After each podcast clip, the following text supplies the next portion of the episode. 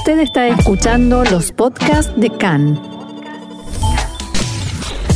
CAN, Radio Nacional de Israel.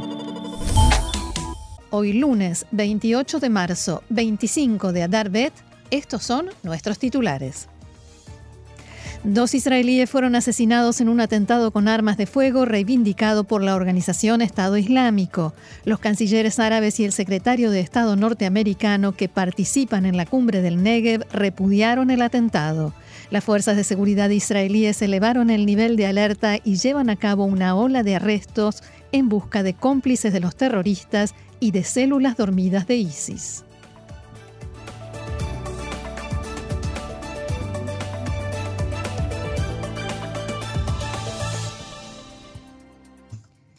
Vamos entonces al desarrollo de la información. Fueron dados a conocer los nombres de las, dos víctimas fatales del atentado terrorista con disparos de ayer en Hedera. Fueron dos agentes de la Guardia de Fronteras, el agente Yassan Falah de Kisrasmia y la agente Shirela Bukarat de Natania, ambos de 19 años de edad. Agentes de la unidad de élite Mistarvim, que se hallaban en un restaurante aledaño, abatieron a los dos terroristas, Ayman Akbaria e Ibrahim Akbaria, primos entre sí, de Umm en el tiroteo fueron heridos cuatro agentes más. Del hospital Hilel Yafé informaron que se hayan hospitalizados cinco heridos, uno en estado crítico, otro con heridas de mediana consideración y tres con heridas leves. Siete personas fueron atendidas con ataques de pánico en la sala de guardia y luego dados de alta. El comandante de la Guardia de Frontera, Amir Cohen, dijo que los dos agentes que cayeron en el enfrentamiento con los terroristas lucharon con heroísmo, defendieron con su cuerpo a los civiles y salvaron muchas vidas.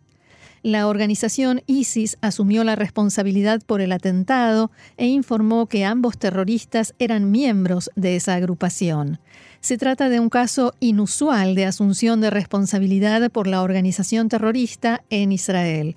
Hace cinco años, ISIS asumió la responsabilidad por un atentado en Jerusalén y aseguró que hombres suyos lo habían perpetrado.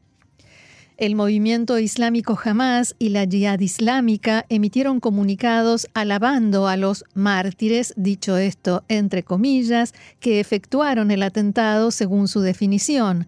También aseguraron que es la respuesta natural a la cumbre de la maldad, en alusión, por supuesto, a la cumbre del Negev, que ya informaremos sobre ella ampliamente en unos minutos.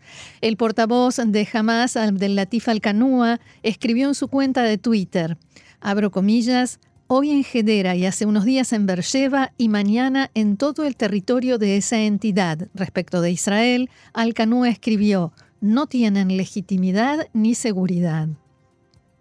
En otro comunicado, jamás aseguró que el atentado es la reacción legítima a los crímenes de la ocupación contra el pueblo palestino y contra los lugares sagrados. Fin de la cita. Como suele suceder en este tipo de ocasiones, ese es más o menos el texto de los comunicados. La autoridad palestina en Ramallah, en cambio, no se pronunció sobre el tema. Efectivos de seguridad arrestaron anoche en la ciudad árabe israelí de Umm el-Fagen a cinco personas bajo sospecha de pertenecer a una célula de la organización terrorista ISIS. Uno de los arrestados es sospechoso de haber colaborado con el atentado mismo. De la investigación preliminar surge que ambos terroristas partieron de la ciudad armados con pistolas, cuchillos y un cajón con más de mil balas de rifle planificaron de antemano matar a miembros de las fuerzas de seguridad, apoderarse de sus rifles y continuar con ellos matando civiles. Las fuerzas de seguridad israelíes ingresaron en Umm el Inmediatamente después del atentado comenzaron la investigación y una ola de arrestos que se estima que todavía no ha finalizado y se ampliará en las próximas horas. La búsqueda se centra no solo en familiares y allegados a los terroristas, ya que no cabe duda de que necesitaron ayuda para trasladarse y para hacerse con todas esas armas que traían consigo y hasta chalecos antibalas. Pero no solo eso, también se extenderá a posibles células dormidas o personas identificadas con ISIS que puedan encontrarse tanto en esa zona como en el sur del país y que decidan imitar el éxito, dicho esto entre comillas, por supuesto, de los atentados de ayer y de la semana pasada en Beersheba. En algunos casos, las autoridades israelíes realizarán arrestos administrativos, una medida sumamente excepcional que casi nunca se utiliza contra ciudadanos israelíes. Por otra parte, también se pudo saber que el hermano de uno de los dos terroristas es policía en la ciudad de Kfar Saba y en la mañana de hoy dio declaración testimonial no como sospechoso ni fue sometido a interrogatorio, sino que declaró como testigo. En la policía dijeron que es un excelente agente, que estaba en estado de shock después del atentado, no vino a trabajar hoy por razones obvias, pero las autoridades aseguran que es un oficial sobresaliente y continuará en su lugar de trabajo. En tanto, el primer ministro Naftali Bennett escribió esta mañana en su cuenta de Twitter, abro comillas, el corazón se quiebra por la muerte de los agentes de la Guardia de Frontera Shirela Bukarat y Yassan Falah, que cayeron al defender con su cuerpo a civiles de infames asesinos. No olvidaremos su heroísmo. El primer ministro envió sus condolencias a las familias de ambos agentes y deseó pronta mejoría a los heridos. Bennett subrayó que se trata del segundo atentado de simpatizantes de ISIS dentro de Israel y agregó que ello obliga a las Fuerzas Armadas a adaptarse con toda rapidez a la nueva amenaza. Bennett llamó a los israelíes a mostrarse alertas y subrayó que juntos podremos vencer también a este enemigo. Bennett efectuará hoy una reunión de evaluación de seguridad a raíz de los atentados de los últimos días con el ministro de Defensa Benny Gantz, el de Seguridad Interior Omer Barlev, con el jefe de policía Kobi Shabtai y con el director del Shin Bet. El presidente Itzhak Herzog, por su parte, dijo que no debemos inclinarnos ante el terrorismo y el odio que nos golpean sin cesar. Duele el corazón por el precio terrible, pero debemos luchar contra el horror y el terrorismo hasta el fin, y también envió sus condolencias. La policía elevó el estado de alerta a su más alto nivel. Desde esta mañana se efectuaron barreras de revisión en las principales arterias de tránsito en el país. En las fuerzas de defensa consideran la posibilidad de emitir órdenes de arresto administrativo, como decíamos, y le piden a la población que tenga paciencia porque esto traerá problemas en el tránsito vehicular. Estados Unidos condenó el atentado en Hedera. El secretario de Estado norteamericano de visita en Israel envió sus condolencias a las familias de los agentes asesinados y dijo que no debemos consentir actos de violencia y asesinatos totalmente faltos de lógica. Estamos con nuestros aliados israelíes, escribió Blinken en su cuenta de Twitter. La cumbre del Negev, se llevó a cabo hoy tal cual lo planificado. No obstante, debido al atentado en Hedera, fue anulado el programa artístico que estaba previsto. El ministro de Relaciones Exteriores, Yair Lapid, puso al tanto a los participantes de la cumbre acerca del atentado y dijo que Israel dará una lucha sin cuartel al terrorismo. Todos los cancilleres condenaron el atentado, enviaron sus condolencias a las familias de las víctimas y deseos de pronta mejoría a los heridos y veamos cómo fue, cómo sucedió el atentado. Los terroristas, como decíamos, fueron dos ciudadanos árabes israelíes, habitantes de Umm el-Fahem, Ayman e Ibrahim Akbaria, de 24 y 25 años de edad. Uno de ellos ya fue condenado hace seis años por intentar incorporarse a la organización terrorista ISIS. A eso de las nueve menos cuarto de la noche, ambos llegaron en un automóvil a la calle Herbert Samuel en la ciudad de Hedera. Junto al cruce de la policía distinguieron a un grupo de agentes de la Guardia de Frontera en la parada de autobús, bajaron del vehículo y abrieron fuego contra los uniformados. Dos de ellos resultaron muertos en el lugar y tres fueron heridos. Los terroristas continúan disparando, continuaron disparando indiscriminadamente, entre otros a un ciclista, automóviles, con la intención de matar a cuantos les fuera posible. Soldados de la unidad Mistarbim, la unidad de élite Mistarbim de la Guardia de Frontera, que estaban cenando en un restaurante aledaño, escuchan los disparos, comprenden de inmediato que algo está ocurriendo, salen hacia el lugar corriendo y liquidan en un tiroteo a los dos terroristas. Dos de los Mistarbim fueron heridos, sufrieron heridas leves, y de mediana consideración respectivamente. Cuando abren eh, luego el automóvil de los atacantes, revisan los bolsos y descubren chalecos blindados de cerámica, armas livianas en excelente estado, cuchillos, cargadores llenos, una caja de municiones, es decir, estaban preparados para un atentado mucho más mortífero. Según la estimación de la policía, su meta era la zona de los restaurantes, llegar allí y exterminar a cuantas personas pudieran de entre los comensales israelíes que habían salido a un rato de esparcimiento. Luego de la evaluación del atentado, el jefe de policía, Kobi Shabtai, dio la orden de elevar el estado de alerta a su más alto nivel, el nivel 3. A partir de esta mañana, como decíamos, hay barreras de revisión de automóviles y la presencia policial se hace sentir en las rutas. Mientras todo eso ocurre, el primer ministro Naftali Bennett dio positivo de coronavirus, se encuentra bien y continuará trabajando desde su domicilio, incluyendo la reunión que va a efectuar con altos jefes de defensa acerca del atentado. En la mañana de hoy también la policía informó que el jefe de policía Kobi Shabtai dio positivo por coronavirus. Y recordemos que ayer el primer ministro Bennett se reunió con el secretario de Estado norteamericano Blinken, estuvo en Hedera, se reunió con altos mandos del sistema de defensa debido al atentado, además estuvo con los policías que estuvieron involucrados en el atentado, en, el abatimiento de los terroristas, además de sus actividades regulares. Habrá que ver ahora cuántos positivos más se verificarán, esperemos que no. A propósito de las reuniones del primer ministro Bennett, en la tarde de ayer y antes del inicio de la cumbre del Negev, el primer ministro se reunió con el secretario de Estado norteamericano Anthony Blinken. Después del encuentro, Bennett y Blinken hicieron una declaración conjunta a la prensa. El primer ministro de Israel comenzó su alocución destacando el hecho de la realización de la cumbre y en especial la participación de líderes de países árabes. Abro comillas, Medio Oriente está cambiando y está cambiando para mejor, dijo Bennett y continuó. Estamos cultivando viejos lazos y construyendo nuevos puentes. Estamos rejuveneciendo la paz vieja y cargándola con la nueva energía de los acuerdos de Abraham. Estamos trabajando juntos para vencer a las fuerzas de la oscuridad y construir un futuro mejor, más brillante y prometedor.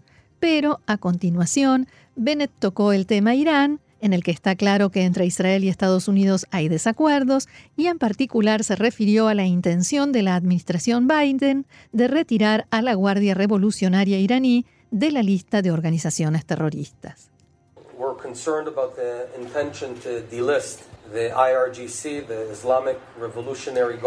Nos preocupa la intención de retirar de la lista de organizaciones terroristas a la Guardia Revolucionaria de la República Islámica. Sus representantes, los hutíes, este fin de semana llevaron a cabo un horrible ataque en Arabia Saudita. Espero que Estados Unidos escuche las voces preocupadas de la región, la de Israel y otras sobre este tema crítico.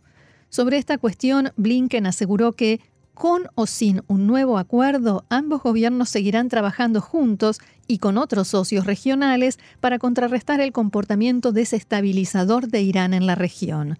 Cabe señalar que durante la conferencia de prensa que dio con el ministro de Relaciones Exteriores Lapid, Blinken evitó responder claramente a la pregunta de un periodista israelí sobre si la Guardia Revolucionaria es una organización terrorista a su entender. We also share and we are united in addressing the challenges posed by Iran. La Guardia Revolucionaria de Irán es una organización terrorista, le preguntaron. La PID, por un lado, dijo, sí, es una organización terrorista. Y Blinken responde, como escuchábamos, respecto a la Guardia Revolucionaria, se trata probablemente de la organización más designada en un modo u otro en el mundo entre las organizaciones que estamos designando, incluida en la definición de organizaciones terroristas extranjeras. Se le complicó un poquito la redacción de la frase. No solo el primer ministro Naftali Bennett manifestó críticas a la intención del gobierno de Biden de retirar a la Guardia Revolucionaria de la lista de organizaciones terroristas en respuesta a la exigencia de Irán en el marco de las negociaciones en Viena. También se oponen a esta medida y en los últimos días se lo hicieron saber los países del Golfo y otros en el mundo árabe y también a nivel interno en Estados Unidos, tanto en el Partido Republicano como en el Demócrata. En este contexto, Khan pudo saber que, como parte del intento por moderar la oposición que genera esta medida, el gobierno norteamericano está evaluando la posibilidad de llevarla a cabo de la siguiente manera. Sacar a la Guardia Revolucionaria de esa lista pero definir como terroristas a decenas o incluso más decenas de personas pertenecientes a ese cuerpo militar iraní. La idea sería cumplir con la exigencia de Irán, ya que sacarían a los pasdarán, como se los denomina en persa, de la lista negra, pero definir a una gran cantidad de personas como terroristas. El objetivo de la administración Biden es demostrar que Estados Unidos no cambió su concepto y su postura respecto de la Guardia Revolucionaria y todavía la considera una organización terrorista que amenaza la estabilidad y paz mundial. Esto les permite decir que todavía están luchando contra ese cuerpo militar y su influencia, pero al mismo tiempo avanzan hacia el acuerdo sobre el, programa, nuclear que Estados Unidos desea firmar. Tal como lo reportábamos hace instantes, la cumbre del Negev se sigue llevando a cabo normalmente, aunque haya pasado a un segundo plano debido al atentado en Hedera. Son seis ministros de Relaciones Exteriores los que, los que se reunieron en esta cumbre calificada de histórica, el secretario de Estado norteamericano Anthony Blinken, el ministro de Relaciones Exteriores de Egipto, Sameh Shukri, el de Emiratos Árabes Unidos, jeque Abdallah bin Zayed al Nahyan, el de Bahrein, Abdelatif El Ziani, y el de Marruecos, Nasser Burita, y por supuesto el anfitrión, el canciller israelí Yair Lapid. En Israel explican la cumbre como dedicada prácticamente en su, su totalidad, dije, perdón, dedicada prácticamente en su totalidad al tema de Irán y las conversaciones en Viena con vistas a un nuevo acuerdo nuclear entre Irán y las potencias occidentales, una negociación que, al parecer, entra en su recta final en estos días. Israel y los países árabes de mayoría sunita comparten en efecto su temor frente a Irán y la idea es mostrar un frente común ante la República Islámica, aunque no se prevé que salga de esta cumbre una noticia significativa en el plano operativo o por lo menos que no que se dé a conocer. El acuerdo nuclear es percibido como un hecho consumado y la nueva política de los países del Golfo en Medio Oriente, como por ejemplo reunirse en esta cumbre, da muestra de que se están preparando para el día después. Los cancilleres árabes, según prevén los analistas, le expresarán al secretario de Estado Blinken sus reservas sobre el acuerdo en ciernes, ya lo hicieron en esta cumbre, lo seguirán haciendo, en un nuevo intento por influir en lo que ocurre en la sala de negociaciones o al menos recibir garantías a futuro. Según pudo saber Khan, la intención del canciller Lapid es salir de esta cumbre con logros que vayan más allá de las fotos de oportunidad. Ya desde hace meses, en diversos encuentros y también en la cumbre de Sharm el-Sheikh, se viene hablando y aquí intentarán darle algún nivel de concreción, de un pacto regional al que una fuente cercana a las conversaciones llamó arquitectura de seguridad regional, que sería, en otras palabras, combinar las fuerzas de todos los ejércitos de los países reunidos en Sdeboker para combatir la amenaza iraní. Y ello a dos niveles principales. Uno es la amenaza de los vehículos aéreos no tripulados y otro la amenaza marítima de la que Israel ha acusado también algunos golpes. En este sentido, Khan pudo saber que en la tarde de ayer, Lapid conversó con sus invitados sobre la posibilidad de conformar una alianza regional que incluso algunos ya comienzan a denominarla la OTAN de Medio Oriente, precisamente para enfrentar estos temas que mencionábamos. Más allá del tema nuclear iraní, cada país trae consigo sus preocupaciones, Una de ellas, y que es probable que surja en todas estas conversaciones y que haya surgido también en la mañana de hoy en Boker, tiene que ver con las diferencias con la administración Biden y sus críticas, y las del Partido Demócrata, sobre sus políticas internas, por ejemplo, en el tema de derechos humanos, a países como principalmente Arabia Saudita. También expresaron su preocupación por la relativa retirada o ausencia de Estados Unidos en Medio Oriente. No pasaron por alto el tema de la guerra en Ucrania y las implicancias para la región, en especial en el área de energía, seguridad y seguridad alimentaria también. Por lo demás, se trata de casi un encuentro festivo. El primero en llegar fue el ministro de Exteriores de Bahrein, Abdelatif El-Ziani, que fue recibido con sonrisas y abrazos por su par israelí Yair Lapid. El embajador de Bahrein en Israel, Jaled Al-Jalame, escribió en su cuenta de Twitter, abro comillas, Siento un gran orgullo por la llegada de nuestro ministro de Relaciones Exteriores a la cumbre del Negev, un nuevo hito histórico en las relaciones entre ambos países. Luego llegó el canciller de Emiratos Árabes Unidos, el jeque Abdallah bin Zayed Al Nahyan, que escribió después en su cuenta de Twitter, muy feliz por la amistad y la actividad en pos de la paz y el desarrollo. Después llegaron también los cancilleres de Egipto y Marruecos. Israel, recordemos, tiene con Egipto desde 1979 una paz duradera, pero que es definida como paz fría o paz entre líderes y no como ocurre con Emiratos o como ocurre con Bahrein, una paz cálida y con mucho contenido en materia de cooperación. Tanto en Egipto como en Israel ven en esta cumbre una oportunidad para calentar las relaciones e incursionar en otras áreas de cooperación en el espíritu de los acuerdos de Abraham.